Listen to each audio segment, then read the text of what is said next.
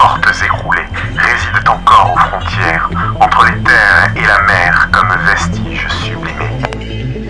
On peut y voir de grosses boîtes de fer au milieu du décor et des grues, des engins du port qui rouillent dans la chaleur moite.